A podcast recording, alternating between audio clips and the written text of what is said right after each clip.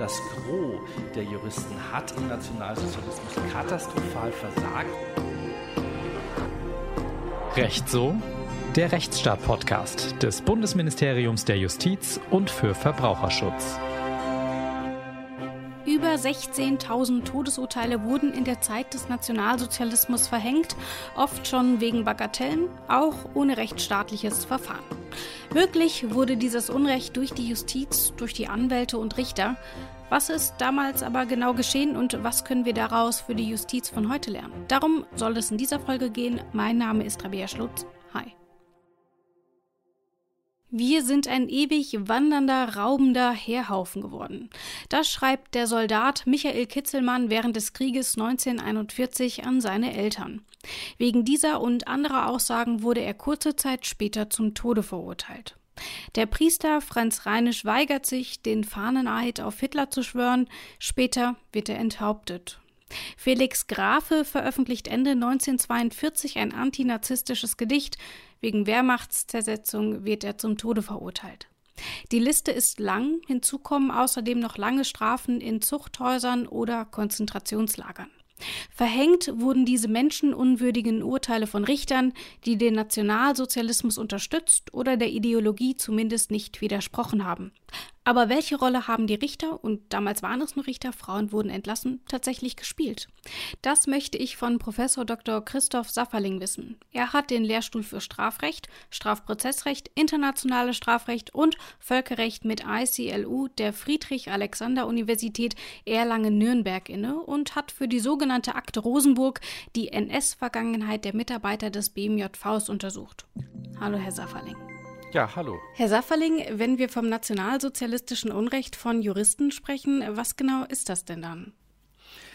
Ja, die Juristen haben sich auf unterschiedliche Art und Weise, aber äh, sehr schnell den Nationalsozialismus angedient. Sicherlich war nach der sogenannten Machtergreifung gleich mit Werf herangegangen worden, äh, die Gerichte, die Staatsanwaltschaften äh, entsprechend auf Linie zu bringen. Es gab mhm.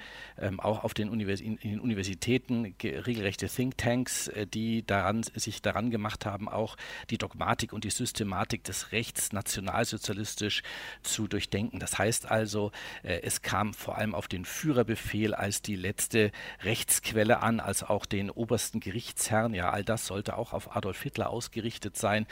Das Recht sollte also dazu dienen, um Elemente, die nicht sozusagen im Volkskörper sein sollten in der damaligen Dogmatik, dass die auch mit den Mitteln des Rechts ausgesondert werden konnten. Also das betraf dann vor allem auch äh, Juden, das betraf Behinderte, äh, das betraf ähm, Verbrecher, die nicht mehr als besserungsfähig angesehen worden sind. Und diese Instrumente wurden im Gesetz dann umgesetzt und die Richter, ich spreche jetzt nur von der männlichen Form, weil eben auch alle Frauen aus dem Dienst äh, mhm. äh, als Jurist entfernt worden sind, ähm, dass äh, die, die dann mit diesen Mitteln des Rechts also dafür sorgen konnten, dass die nationalsozialistische Politik hier durchgesetzt worden ist. Das hat sich im Krieg dann noch einmal massiv verschärft, dass also eine regelrechte Terrorjustiz dann äh, hier sich durchsetzen konnte. Und mit ganz, ganz wenigen Beispielen nur ähm, äh, können wir hier sehen, dass sich die Juristen hier angedient haben. Also ganz wenige Beispiele gibt es nur dafür, dass man hier auch seitens der Juristen Widerstand geleistet hätte. Haben Sie da vielleicht eine exemplarische Biografie für uns, eine Kurzbiografie vielleicht, anhand äh, man dieses Unrecht ein bisschen besser veranschaulichen kann? Also Sie haben natürlich hier den, den Vorzeigejuristen par excellence, das ist äh, Roland Freisler. Roland Freisler war bereits im Reichsjustizministerium nach der Machtergreifung, war frühzeitig aber der NSDAP beigetreten. Ähm, er hatte im Ersten Weltkrieg im Übrigen auch äh, gekämpft und war ähm, in russische Gefangenschaft geraten, hatte da auch noch irgendwie Tendenzen eigentlich eher so zum Kommunismus hin, hat sich aber dann dem Nationalsozialismus verschrieben und hat im Reichsjustizministerium dann als Staatssekretär schon dafür gesorgt, also dass die von mir gerade beschriebene Umsetzung der nationalsozialistischen Politik in die brutalen und diskriminierenden Gesetze äh, dann ähm, vonstatten gehen konnte und wurde dann Präsident des äh, Volksgerichtshofs 1943. Und der Volksgerichtshof war also ein nationalsozialistisch eingerichtetes äh, Sondergericht. Es war dann zwar tatsächlich Teil der ordentlichen Gerichtsbarkeit, aber es war zunächst als Sondergericht vorgesehen, um eben äh, politisches Strafrecht durchzusetzen. Also wenn man etwa jetzt an die Geschwister Scholl denkt, die wurden von Roland Freisler in einem äh, Volksgerichtshofsurteil äh, dann äh, dem, de, de, zum Tode verurteilt. Ja, das sind also die Dinge, die Roland Freisler hier, hier gemacht hat. Ähm, er ist ähm, er ist im Krieg noch umgekommen, ein Fliegerangriff zum Opfer gefallen, sodass er nachher dann etwa im Nürnberger Juristenprozess nicht zur Verantwortung gezogen werden äh, konnte. Äh, in diesem Nürnberger Juristenprozess wurde 1947 dann der Versuch gestartet, diese äh, juristischen Beiträge zum nationalsozialistischen Unrechtssystem aufzuarbeiten und eben auch mit strafrechtlichen Folgen zu versehen. Und es wurden da auch einige Juristen verurteilt. Es ist vergleichsweise milde ausgefallen, dieses Urteil. Auch die amerikanischen Richter, die dort in Nürnberg über ihre deutschen Kollegen äh, urteilten, die haben ein doch ziemlich hohes Maß an Verständnis auch an den Tag gelegt. Die Justiz und diese rechtsstaatliche Verfasstheit der Weimarer Republik wurde ja auch auf ganz vielfältige Art von Hitler und der NSDAP missbraucht. Sie haben gerade schon ein paar Beispiele genannt. Ich nenne auch noch mal ein paar. Ähm, zum Beispiel wurde der Reichstagsbrandstifter Marinus van der Lubbe aufgrund eines Gesetzes zum Tode verurteilt, das erst nach der Tat überhaupt geschaffen wurde, um eben äh, dann auch verurteilen zu können. Ähm, andere Rechtsnormen wurden umgangen. Es wurden Sondergerichte errichtet, die haben Sie eben schon genannt. Welche Rolle hat denn dieser Justizapparat dann insgesamt für das Hitler-Regime gespielt? Wäre das Ganze auch ohne die Juristen möglich gewesen? Ja, wenn man mal die totale Macht hat, dann kann man äh, sicherlich walten, wie man, wie man möchte. Aber das Interessante ist ja schon, äh, dass nach dem gescheiterten äh, Putsch 1923 mit dem Marsch auf die Feldherrnhalle, das ist das bekannte Stichwort, ähm, man sich seitens der NSDAP die Marschroute vorgegeben hatte, wir versuchen die Machtergreifung mit legalen Mitteln. Also wir mhm. versuchen das im Rahmen eben der Weimarer Demokratie und der Regeln an die Macht zu kommen. Und ähm, dann hat man eben auch ähm, später sich sozusagen zunächst einmal auf die Strukturen verlassen, die schon da waren. Und es hat ja auch funktioniert. Also man hat Sondergerichte eingerichtet, aber die Juristen, die da waren, die hat man ja dann auch einfach auch an diese Sondergerichte verteilt und die haben ja bestens funktioniert. Und das hat dem Ganzen, und das ist vielleicht auch nochmal das Perfide daran, ja so einen legalen Anstrich auch mhm. noch verliehen, weil es eben ja die ordentlichen Behörden und Gerichte waren, die eben aus Weimar heraus, aus der Demokratie heraus dann äh, äh, urplötzlich diese nationalsozialistischen Gedanken hier umgesetzt hätten, als wäre das ganz normales Recht. Also das ist ähm, schon ein, wie ich finde, auch besonders perfides äh, Vorgehen und zeigt aber natürlich auch, auch andererseits das besondere Versagen der Juristen der damaligen Zeit, äh, hier nicht ihren Job gemacht zu haben, nämlich äh, die Macht mit den Mitteln des Rechts zu kontrollieren. Das ist auch ein ganz interessanter Punkt, den Sie da ansprechen, denn formal wurde ja auch im Dritten Reich genauso gearbeitet wie vorher. Also dieses Unrecht wurde ja häufig nur in einzelnen Sätzen in den Urteilen dann auch tatsächlich deutlich. Was können wir denn da heute für Lehren draus ziehen, wenn man sich anschaut, dass das gar nicht so viel anders war, rein formal? Ja, also das ist natürlich äh, sozusagen Anlass, sehr, sehr vorsichtig zu sein, dass formale Kautelen, die natürlich auch immer äh, einen gewissen Schutz auch darstellen, also denken Sie natürlich an, an ein Strafverfahren mit den ganzen formalen Kriterien, die dort eben äh, wirkmächtig sind, die sollen ja den Angeklagten auch schützen, vor allem voran. Äh, aber diese formalen Kriterien an sich besagen noch nichts. Ja, man muss sie eben auch mhm. mit liberalen und demokratischen Werten füllen. Äh, und umgekehrt kann man sie eben auch mit, dem, äh, mit den scheußlichsten Verbrechen gegen die Menschlichkeit füllen. Es sieht von außen so aus, als sei es ein ordentliches Urteil, aber die Werte, die dahinter sich verbergen, sind mhm. eben brutal und diktatorisch. Also man muss eben immer auch auf das schauen, was dahinter steckt und nicht nur auf das Formale. Sie haben eben schon ähm, den nicht vorhandenen Widerstand der Juristen angesprochen. Und wenn man ähm, über NS-Unrecht spricht, dann hört man ja auch häufiger mal den Satz, ja, hätten sie sich gewehrt, dann wären sie den Nazis ähm, selbst zum Opfer gefallen. Wie war mhm. das denn bei der Justiz? Denn wir wissen ja, dass das zumindest für die Zivilbevölkerung so nicht mhm. ganz stimmt. War das bei den Richtern anders? Also die, die, die Furcht vor einem äh, Gang ins Konzentrationslager, äh, die war, wurde jedenfalls später immer wieder behauptet als Rechtfertigung auch. Ja, das ist ja geradezu befehlsnotstandsmäßig, ja, man handeln musste, ansonsten hätte man persönlich die schlimmsten Folgen zu tragen gehabt. Und in der mhm. Tat, wie Sie ja schon andeuten, äh, kennen wir keine, kein Schicksal eines äh, Juristen, ähm, der, äh, der sich äh, widersetzt hätte, den Befehlen zu folgen, dem irgendwie tatsächlich massives Unheil drohte. Also es wird hier häufig auch der Fall von Lothar Kreising genannt. Er war Vormundschaftsrichter und er hat sich eben geweigert, an den Euthanasiegesetzen äh, mitzuwirken, die ja keine Gesetze waren. Das war ja ein Führerbefehl. Mhm. Äh, das war ja die einzige Rechtsgrundlage, hat er gemeint. Das ist für mich aber kein Gesetz. Ich mache da nicht mit. Er wurde zum Justizminister zitiert, aber ihm ist nicht mehr passiert, passiert, als dass er suspendiert wurde, also beurlaubt wurde. Mhm. Und äh, das ähm, sehen wir auch an anderen, an anderen Fällen. Also es ist hier kein Jurist, äh, kein Schicksal bekannt, das äh, zu einer Einweisung ins Konzentrationslager geführt hätte. Ein Beispiel haben wir aber in der Rosenburg-Akte oder in den Rosenburg-Akten gefunden, wo so etwas einmal angedroht worden ist. Und zwar ging es da um einen Staatsanwalt aus Potsdam, ähm, einen Heinrich Grützner, der war eben später im Bundesjustizministerium Referatsleiter für das internationale Strafrecht. Und er war 1933 Staatsanwalt in Potsdam und er war ähm, als eben ermittelnder Staatsanwalt am Tatort der Ermordung von Schleicher, der im Rahmen dieses Röhmputsches äh, von äh, Gestapo-Leuten umgebracht äh, mhm. worden ist. Und ähm, er hatte eben dann, äh, als er den Tatort besucht hat, von einer Ermordung gesprochen, auch dem Reichsjustizministerium gegenüber. Und das entsprach jetzt nicht der nationalsozialistischen Lesart, die also das verstanden haben wollten, äh, dass die Polizisten bei der Verhaftung Schleichers äh, diesen in Notwehr erschossen haben, weil er sich der Verhaftung widersetzt hätte.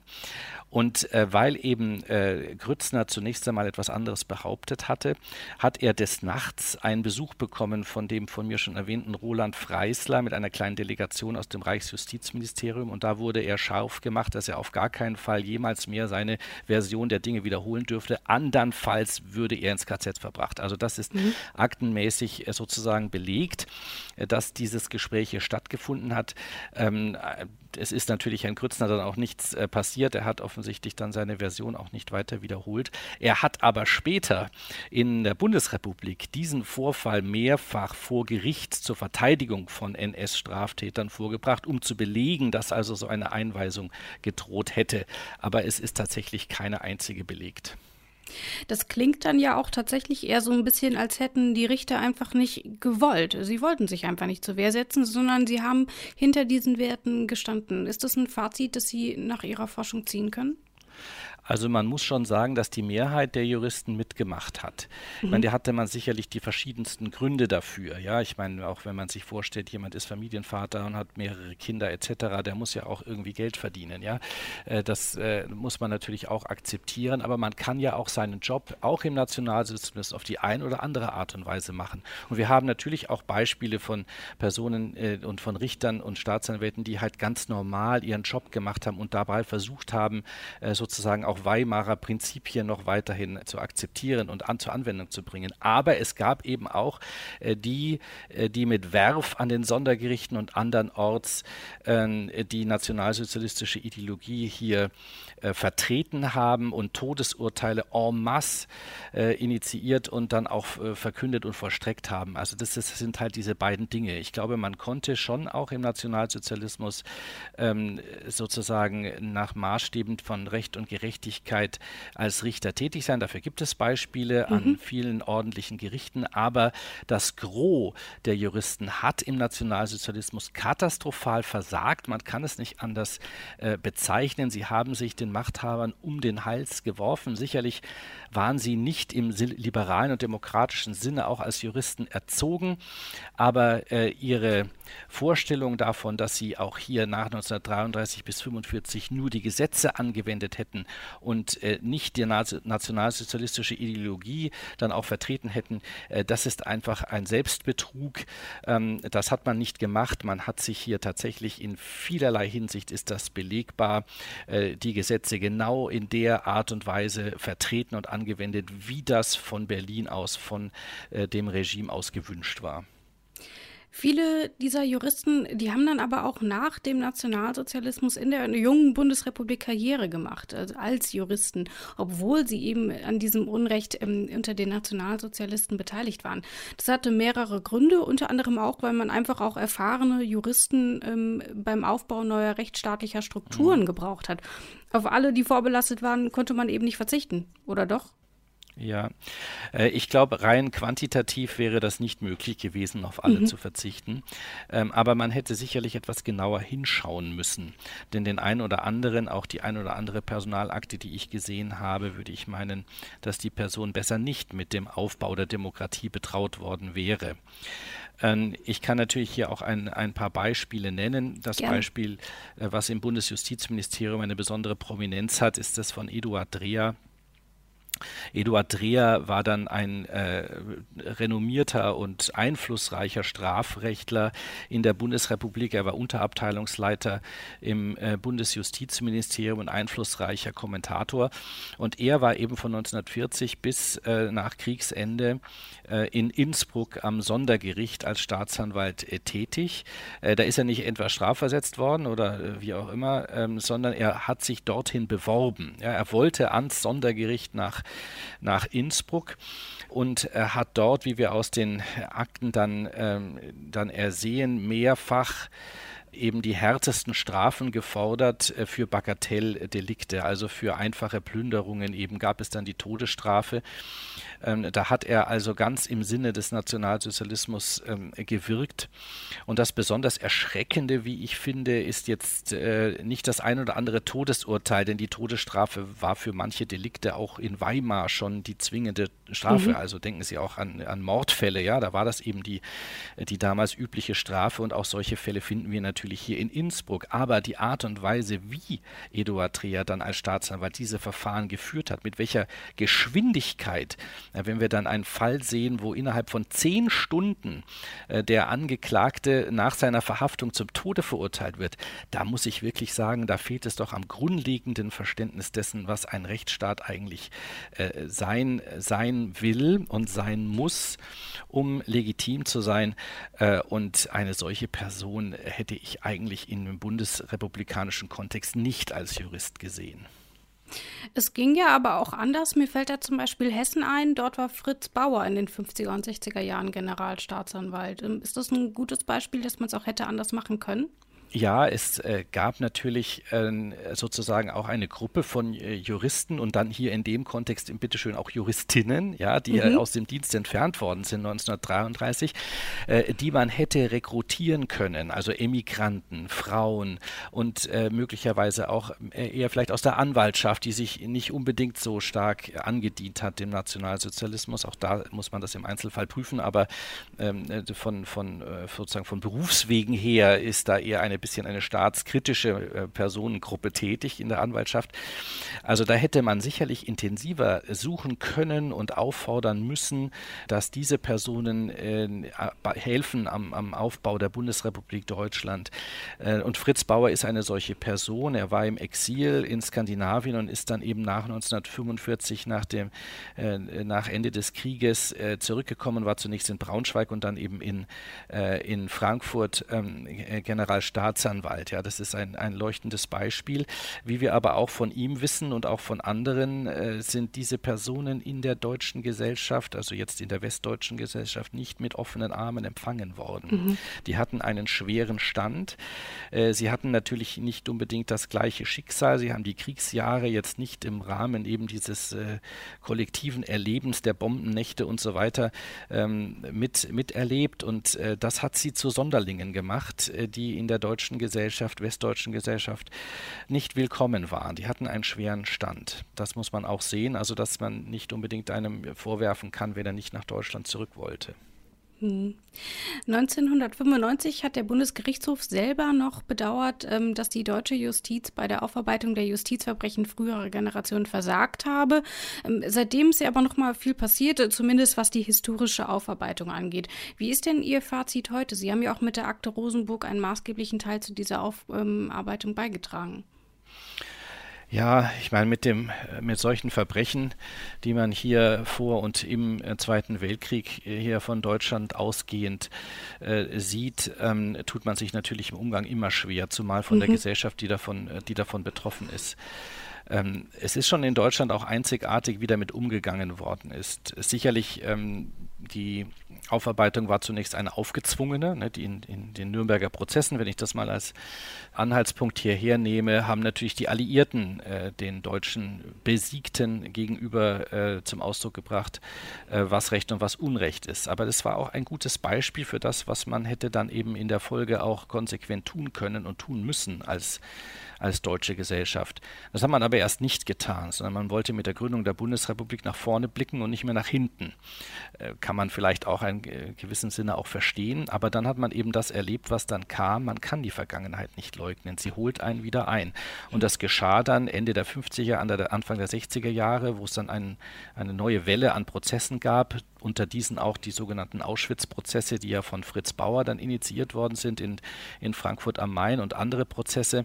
Und dann hat man aber wieder relativ schnell versucht, die Akten sozusagen zu schließen und äh, weiterzumachen. Und so, wir beobachten immer so wellenförmige Bewegungen in der Auseinandersetzung äh, mit dem Nationalsozialismus. Es holt einen einfach immer wieder ein. Und das war eben jetzt auch in den 2000ern nochmal so. Da hatten wir zunächst einmal die Diskussion um die Zwangsarbeiterentschädigung, um die Jahrtausendwende und kurz darauf eben äh, die, die Diskussion um die Behörden in der Bundesrepublik mhm. Deutschland. Wie war denn der Bestand im Auswärtigen Amt und dann eben, wie war auch äh, das Personal im Bundesjustizministerium, im Bundeskriminalamt, Bundesamt für Verfassungsschutz und anderen äh, Bundesinnenministerium, äh, anderen Ministerien noch, die dann eben die Frage gestellt haben, mit welchem Personal haben wir eigentlich 1950 begonnen, was hatten die für eine nationalsozialistische Vergangenheit und wieso äh, ist es denn trotzdem gelungen, hier eine äh, Demokratie aufzubauen, die ihren Namen tatsächlich auch verdient hat. Mhm. Äh, das ist wieder so eine Welle, die wir jetzt äh, eben erleben ähm, und ähm, das wird auch nicht die letzte gewesen sein. Äh, wir werden immer wieder darauf zurückgeworfen und zu blicken auf das, was unsere Geschichte ist und wie wir damit und wie wir damit umgegangen sind. Und es ist, glaube ich, wichtig, sich das immer wieder bewusst zu machen, was für einen schwerwiegenden ähm, Lernprozess die deutsche Gesellschaft hier auch durchgemacht hat. Und das ist auch deswegen wichtig, weil wir uns natürlich in den gesellschaftlichen Zusammenhängen immer wieder neuen Strömungen und Wandlungen auseinander äh, gegenübersehen, mit denen wir uns auseinandersetzen müssen, wie wir eben jetzt auch heute wieder eine Stärkung von nationalem Bewusstsein gegenübersehen. Und da ist es gut und wichtig, sich, äh, sich vor Augen zu halten, welche Geschichte wir haben. Das sagt Christoph Safferling. Vielen Dank fürs Gespräch. Ich danke Ihnen. Heute wissen wir, welches Unrecht von deutschen Juristen damals begangen wurde. Und wir wissen, dass viele dieser Richter und Anwälte auch in der jungen Bundesrepublik noch Karriere gemacht haben. Was ich jetzt aber gerne wissen will, ist, was machen wir damit? Wie gehen wir mit diesem Wissen heute um? In Zukunft soll im Jurastudium vermehrt auf die NS-Zeit geblickt werden. Das soll durch eine geplante Gesetzesänderung verpflichtend werden. Das ist eine Frage der Aufarbeitung und auch Selbstreflexion. Aber was können die angehenden Juristen und Juristinnen heute aus der Vergangenheit lernen? Das frage ich Professor Dr. Jan Thiessen. Er hat den Lehrstuhl für bürgerliches Recht, juristische Zeitgeschichte und Wirtschaftsrechtsgeschichte der Humboldt-Universität zu Berlin inne. Hallo, Herr Thiessen. Hallo, Frau Schlotz. Herr Thiessen, im Jurastudium gibt es das Fach der Rechtsgeschichte. Da geht es von den frühen Römern über Kirchenrecht bis hin in die Neuzeit. Aber wie viel Raum wird dem NS-Unrecht denn im Studium bislang eingeräumt? Also vielleicht nicht nur in der Rechtsgeschichte, sondern insgesamt. Ja, also es hängt natürlich davon ab, äh, wer an der jeweiligen Fakultät unterrichtet. Und ähm, es ist jetzt, weil Sie mit dem Fach Rechtsgeschichte eingestiegen sind, äh, so, dass wir früher drei bis vier rechtshistorische Professuren an den Fakultäten hatten und heute sind es ein bis zwei oder auch nur gar keine. Ja, das liegt daran, dass äh, seit den 90er Jahren aufgrund der äh, schwierigen finanziellen Situation viel eingespart worden ist. Und dann kann es passieren, dass so eine Fakultät gar niemanden hat, der Rechtsgeschichte im Hauptfach unterrichtet. Ja, es ist andererseits so, dass wir natürlich Rechtsvorgaben haben für die Ausbildung. Das heißt, ähm, das deutsche Richtergesetz erlaubt uns ja jetzt schon, ähm, dass wir über die historischen, philosophischen und sonstigen Grundlagen des Rechts äh, unterrichten und dass wir auch das prüfen. Das wird in den Ländern jeweils umgesetzt. Und deshalb ist es eigentlich auch überall so, dass man einen Grundlagenschein in Rechtsgeschichte machen muss, sodass sich also auch die Fakultäten, die niemanden haben, dann jemanden von außen holen, der als Lehrbeauftragter das dann in irgendeiner Weise unterrichtet. Es kann natürlich aber auch sein, dass der einzige Lehrstuhl, ähm, die einzige Professur an den Fakultäten römischrechtlich besetzt ist, dann ist das natürlich nicht im Schwerpunkt. Das heißt, in irgendeiner Weise gibt es Grundlagenveranstaltungen, in denen das äh, NS-Unrecht eine mehr oder weniger große oder kleine Rolle spielt, je nachdem, wer jetzt an der Fakultät dort ist. Sie haben eben die Ausbildung laut dem deutschen Richtergesetz ähm, angesprochen. Geregelt ist die nämlich in Paragraph 5a. Und insgesamt ist es ja so, dass äh, viele Juristinnen und Juristen, egal ob ähm, gerade im Studium oder schon fertig, das Gefühl haben, die Aufarbeitung der Rolle der Justiz im Dritten Reich, die kommt so ein bisschen zu kurz. Und deswegen will das BMJV diesen Paragraphen 5a ja auch demnächst ändern. In Zukunft soll da unter anderem stehen, dass, Zitat, die Vermittlung der Pflichtfächer auch in Auseinandersetzungen mit dem NS-Unrecht erfolgt. Warum ist das aus Ihrer Perspektive denn überhaupt wichtig? Also nach dem gegenwärtigen Rechtszustand äh, könnten wir das ja ohne weiteres lehren und prüfen, wie wir es schon gesagt haben. Es ist mhm. jetzt bloß ähm, so, dass wir ja äh, Lehrfreiheit haben und auch Prüfungsfreiheit. Das heißt, äh, die Ausbildungsvorschriften sagen uns, was darf denn gelehrt und was darf geprüft werden, aber das heißt nicht, dass es gelehrt werden muss und geprüft werden muss. Und wenn wir jetzt also eine Reform da ins Gesetz bekommen, dann äh, würde daraus äh, folgen, dass man ein besonderes Augenmerk darauf legt und es eben nicht ganz allgemein mit geschichtlichen oder philosophischen Grundlagen äh, dabei belässt, sondern ähm, dass man eben hervorhebt, dass das NS-Unrecht eine Rolle spielen soll. Das ist ja also eine Signalwirkung, die man damit ähm, aussendet. Ja? Was den Reformbedarf anbelangt, über den wir ja schon länger diskutieren, habe ich ursprünglich gezweifelt, ob das überhaupt nötig ist, angesichts dessen, dass wir es ja schon unterrichten dürfen und vor allen Dingen angesichts dessen, dass ich es ja auch lehre mhm. und erforsche. Und das äh, hat mich vielleicht da in der Hinsicht ein bisschen befangen gemacht, dass ich sagte, das ist jetzt überhaupt kein, kein Bedürfnis, das zu tun.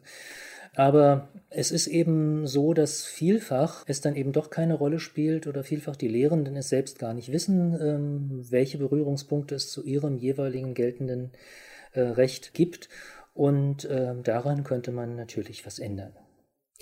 Wenn dann aber tatsächlich diese Rechtsgeschichte in welcher Form auch immer gelehrt wird, wie reagieren denn die Studierenden darauf, wenn ihnen gezeigt wird, wie Richter, und damals waren es ja eigentlich überwiegend Richter, zur Zeit des Nationalsozialismus mitgeholfen haben, dieses Unrecht umzusetzen? Also das ist ja schon ein Blick auf die eigene Zunft, ähm, aber eben kein sehr vorteilhafter.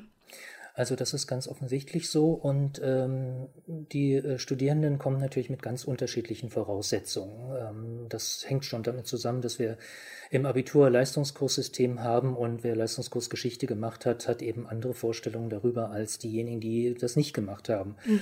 Und ähm, im Groben ähm, ist das äh, bekannt.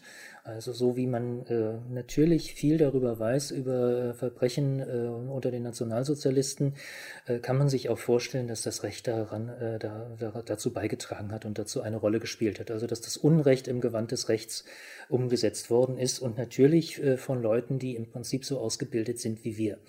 Äh, das ist im äh, Großen und Ganzen bekannt, aber wie es dann umgesetzt wird und wie man es dann tatsächlich handwerklich äh, tut, ja, wie, wie macht so eine Diktatur das eigentlich, äh, das Unrecht in die Köpfe zu bekommen? Ja, ich will nicht sagen, dass die äh, Studierenden dann irgendwie ja, erschüttert sind. Ähm, ich glaube, das muss man nicht erwarten, einfach weil, weil es eben schon bekannt ist, ähm, dass es da viel Unrecht gegeben hat, auch äh, ganz schlimmes Unrecht. Ähm, aber es, äh, sie werden nachdenklich, ja, und sie haben ganz viele Fragen und Das habe ich eigentlich an allen Fakultäten, an denen ich unterrichtet habe, so erlebt. Schärft dieses Wissen dann aber vielleicht auch für heute, also um eben aufmerksamer auch den eigenen Berufsstand im Blick zu haben und auch Kritik zu äußern, gegebenenfalls ja vielleicht auch gegen Widerstand? Auf jeden Fall schärft das, ja. Das ist ohnehin etwas, was wir ja den Leuten beibringen müssen, äh, den Studierenden im äh, Jurastudium, dass sie kritisch sind. Äh, kritisch mit sich selbst, kritisch mit dem, was an sie herangetragen wird, von wem auch immer. Ja, also äh, wir haben ja ein juristisches Handwerk, das unterrichten wir ähm, in ähnlicher Weise schon sehr lange, schon vor 1933 und nach 1933, nach 1945, wenn es nur um das Handwerk geht. Dazu gehört, dass äh, sie sich hineinversetzen in die Rolle äh, eines anderen, der nicht ihre Meinung hat. Ja, das, das ist ganz einfach, wenn Sie, wenn Sie einen Mandanten haben, der kommt zu Ihnen und sagt, ich habe ein Problem und Sie wollen den beraten, müssen Sie immer mit einpreisen, äh, er oder sie könnte im Unrecht sein. Ja?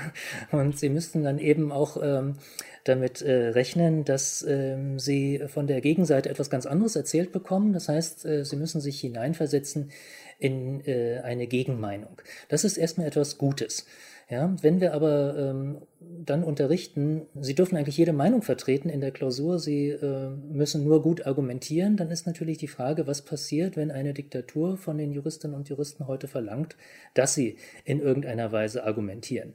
Ja, auch im Sinne einer Diktatur argumentieren. Und dann kommt es natürlich darauf an, dass nicht jede Meinung vertretbar ist, sondern äh, dann kommt es eben darauf an, dass man sich äh, im Rahmen der Verfassung hält, dass äh, Dinge wie Menschenwürde oder Gleichheitsgrundsatz an oberster Stelle stehen und wirklich universell gehandhabt werden und äh, den Studierenden dann klar wird, dass es die äh, Nationalsozialisten gerade nicht universell gehandhabt haben, sondern eben die Menschenwürde massiv angetastet haben, äh, die Menschen äh, extrem ungleich behandelt haben.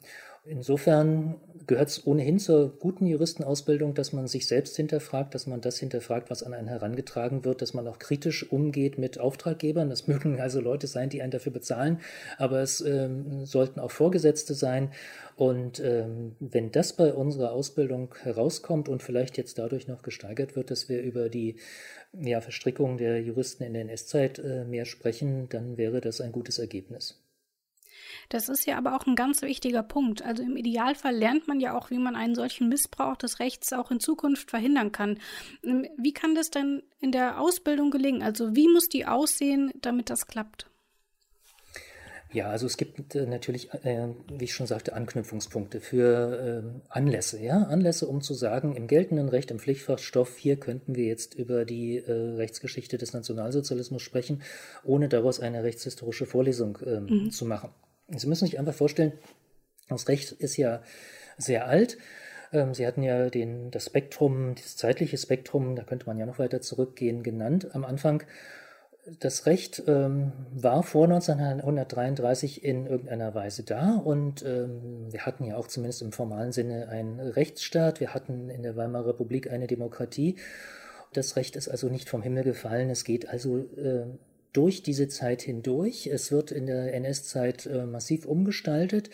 Und danach ist es logischerweise nicht mehr dasselbe. Das heißt, nach 1945 äh, mussten sich die Leute darüber verständigen, was ist eigentlich von unserem Recht vor 1933 noch übrig, was ist geschehen in der NS-Zeit und was müssen wir jetzt anders machen.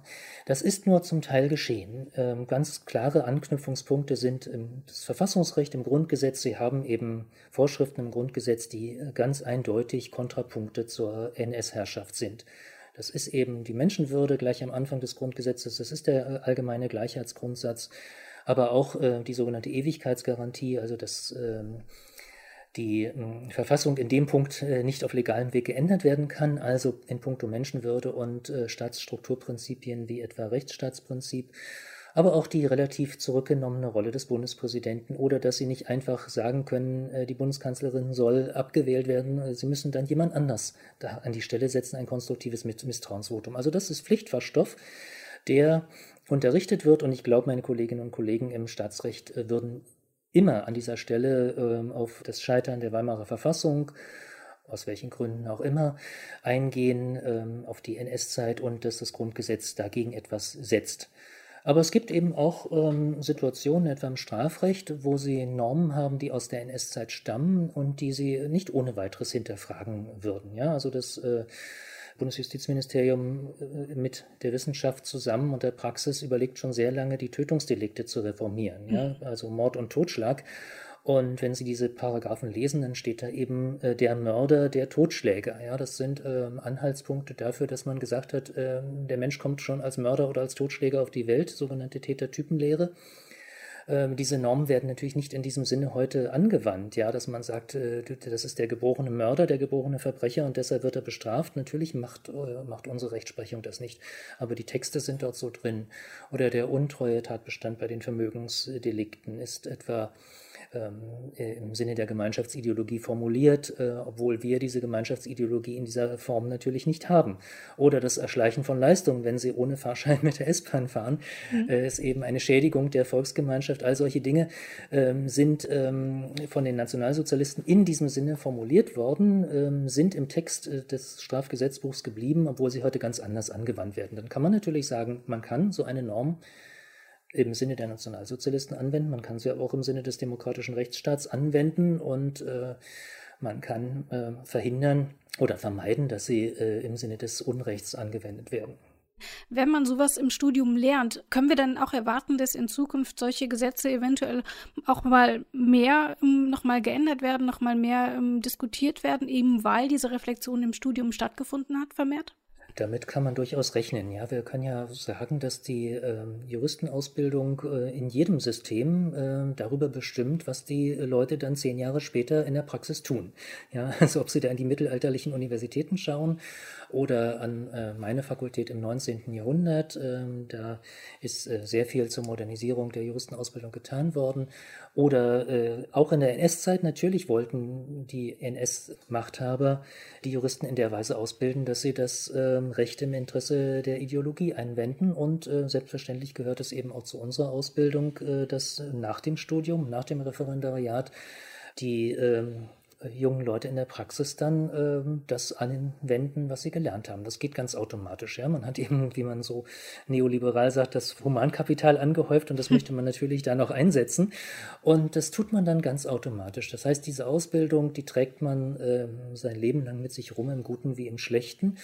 Und natürlich kann man davon ausgehen, dass andere Gesetze gemacht werden, dass bestehende Gesetze geändert werden, dass bestehende Gesetze anders angewandt werden. Das reicht oftmals schon, ja denn unsere Gesetzgebungstätigkeit ist sehr aktiv, auch unabhängig davon, dass wir Kodifikationen aus der Kaiserzeit haben. Also vieles muss dann eben auch von der Rechtsprechung in der Praxis oder in der Verwaltungspraxis in den Behörden ähm, oder in Unternehmen, in Rechtsabteilungen einfach umgesetzt werden. Ja? Und äh, da gehen wir natürlich davon aus, dass das, was wir den Studierenden beibringen, dann auch von ihnen gelebt wird. Sie sagen, man trägt diese Ausbildung immer mit sich rum, ein ganzes Leben lang. Was macht das denn dann aber mit dem Selbstbild von Juristen und Juristinnen? Also ich kann mir vorstellen, dass das nochmal, mm, wenn man sich bewusst wird, welche Relevanz das eigentliche Handeln hat und wie weitreichend das eigene Handeln sein kann, dass man dann vielleicht auch nochmal ein bisschen vorsichtiger damit umgeht. Können Sie das bestätigen? Also das äh, kann ich auf jeden Fall bestätigen, weil Nachdenklichkeit zu erzeugen, Skepsis äh, zu erzeugen, ähm, das ist etwas, was mir sehr wichtig ist in der Ausbildung. Ja? Also äh, das heißt, Sie, Sie sollen nicht das Studium verlassen, das Examen verlassen, das Referendariat verlassen mit Angst ähm, vor dem Leben, vor der Praxis, vor was auch immer. Aber Sie sollten auch nicht völlig angstfrei durch die Welt laufen. Ja? Das heißt, ähm, es äh, muss so sein, dass man ähm, nachdenkt, was man tut, dass man sein Handwerk beherrscht, das ist völlig klar, aber man muss sich immer überlegen, was tue ich jetzt eigentlich damit? Ja, und was, äh, was folgt eigentlich daraus? Was ist das Ergebnis von dem, was ich tue? Dann wird man nicht immer mit dem ähm, eigenen Gerechtigkeitsempfinden, mit den eigenen Moralvorstellungen konform gehen bei dem, was man dort anwendet im Recht, aber man sollte sich das wenigstens bewusst machen. Und ich glaube schon, dass uns das ähm, gelingen kann. Im Übrigen sind äh, traditionell äh, Juristen nicht sehr beliebt, äh, weil sie eigentlich immer auf der Bremse stehen, weil sie immer Bedenken haben, ähm, weil sie äh, sagen, Moment, das haben wir doch früher anders gemacht und äh, das äh, ist etwas, ähm, was natürlich jetzt, wenn wir eine Demokratie haben und einen Rechtsstaat haben, gut ist, wenn ähm, die Juristen sagen, jetzt beharren wir doch mal auf dem, was wir vorher gemacht haben, nämlich äh, Demokratie und Rechtsstaat. Ähm, es ist leider auch so, dass äh, die Juristen nicht die mutigsten sind und ähm, dann ja die ähm, Nachteile oder die erwarteten Nachteile für das eigene Fortkommen, für die eigene Karriere vielleicht auch mit einpreisen. Ähm, da sollte man auch für Sensibilität in diesem Punkt sorgen. Auch dafür kann ja die Geschichte gut sein. Das sagt Jan Thiessen. Vielen Dank fürs Gespräch. Vielen Dank. Es ist wichtig, dass wir nicht nur als Zivilbevölkerung auf die eigene Vergangenheit blicken. Auch die Justiz an sich kann aus der Geschichte lernen. Und muss es auch. Juristen und Juristinnen sind unentbehrlich für den demokratischen Rechtsstaat. Sie sind Kontrollorgan und Sprachrohr des Volkes. Dieser Verantwortung müssen sich Richterinnen, Staatsanwälte und Verteidigerinnen bewusst sein, um entsprechend handeln zu können. Hierzu trägt die Ausbildung im Studium maßgeblich bei, dass dabei auch die Geschichte des nationalsozialistischen Unrechts aufgearbeitet wird, ist ein wichtiger Bestandteil. Denn ihr kennt den Spruch ja. Wer aus der Geschichte nichts lernt, ist dazu verdammt, sie zu wiederholen. In der nächsten Folge wagen wir dann einen Blick in die Gefängniszelle, zumindest im übertragenen Sinne. Denn in unserer 15. Folge wird es um die Resozialisierung von Straftätern und Straftäterinnen gehen. Wie gliedert man Menschen wieder in die Gesellschaft ein und welche Erfolge erhofft man sich davon? Das gibt's dann beim nächsten Mal. Ich freue mich, wenn ihr wieder dabei seid, wenn es heißt. Recht so? Der Rechtsstaat-Podcast des Bundesministeriums der Justiz und für Verbraucherschutz.